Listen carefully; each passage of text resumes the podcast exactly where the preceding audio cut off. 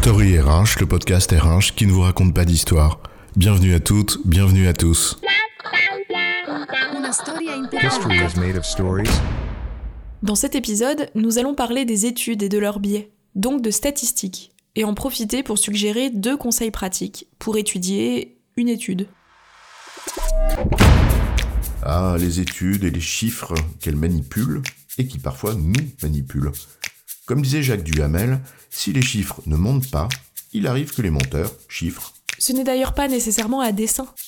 Entre manque de précision, formulation hasardeuse et méthode floue, il n'y a pas besoin de chercher à tricher pour faire dire n'importe quoi à n'importe quel chiffre. Tiens, j'ai lu que 76% des DRH estimaient que leur métier était plus stratégique. D'abord, c'est 76% des DRH interrogés, mais c'est à dire que 24% estimaient qu'ils ne l'étaient pas plus. Et si leur métier étant déjà perçu comme stratégique dans leur entreprise, ils avaient répondu qu'ils ne l'étaient pas plus. Et ça veut dire quoi, plus stratégique? Qui joue un rôle plus important au regard de la stratégie de l'entreprise? Ou qu'il est considéré comme plus important? Bref, les études et leurs biais, c'est quoi l'histoire? Bon, les études, cela relève de ce qu'on peut appeler des statistiques descriptives, parce qu'elles visent à décrire quelque chose. Or, en l'occurrence, l'enjeu c'est que cette description soit la plus juste possible.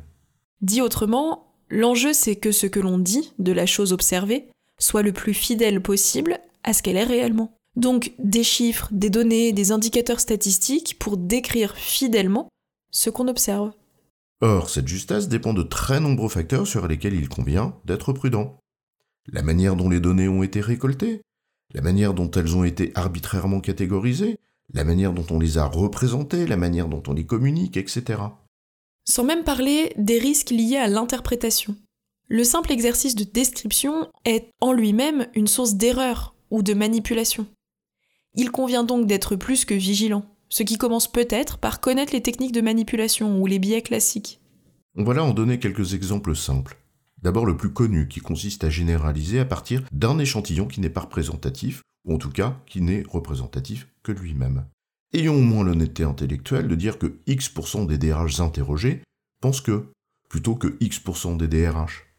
Et encore, sont-ils ou elles vraiment des DRH La variabilité des titres, tu sais, X% des personnes interrogées représentatives d'elles-mêmes.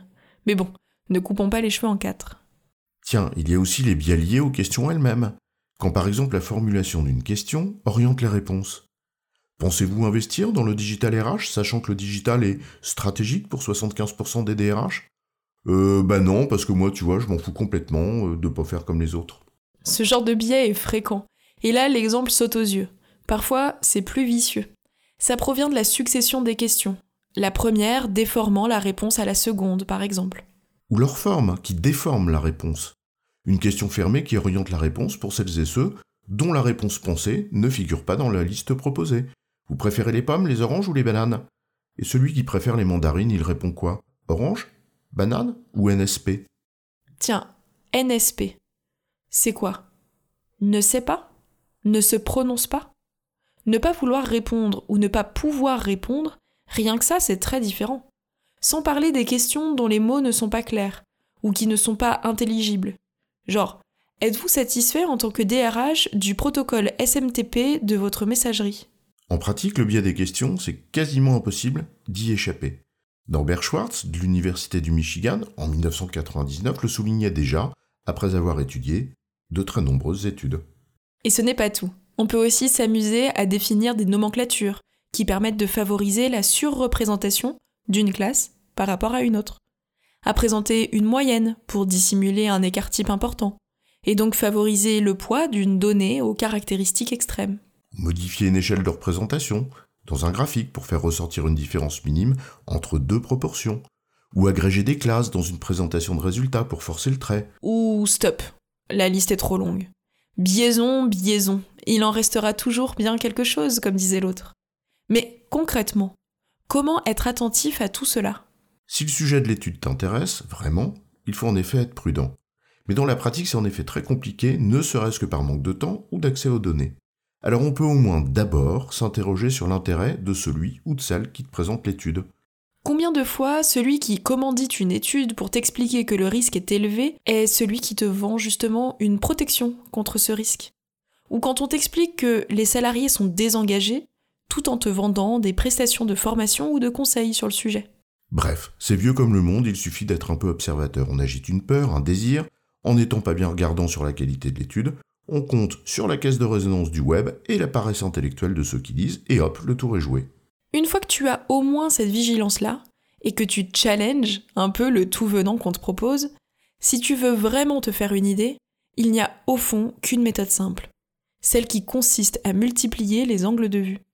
En d'autres termes, diversifier ses sources pour tenter d'approcher au mieux une forme de vérité, et ne pas se contenter d'un résumé qui est par nature parcellaire, comme tout résumé.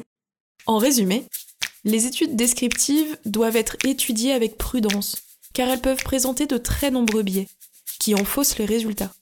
Dans la pratique, il faut au moins s'interroger sur l'intérêt du commanditaire, et il vaut mieux multiplier ses sources avant de tirer une conclusion. J'ai bon chef? Oui, tu as bon, mais on va pas en faire toute une histoire.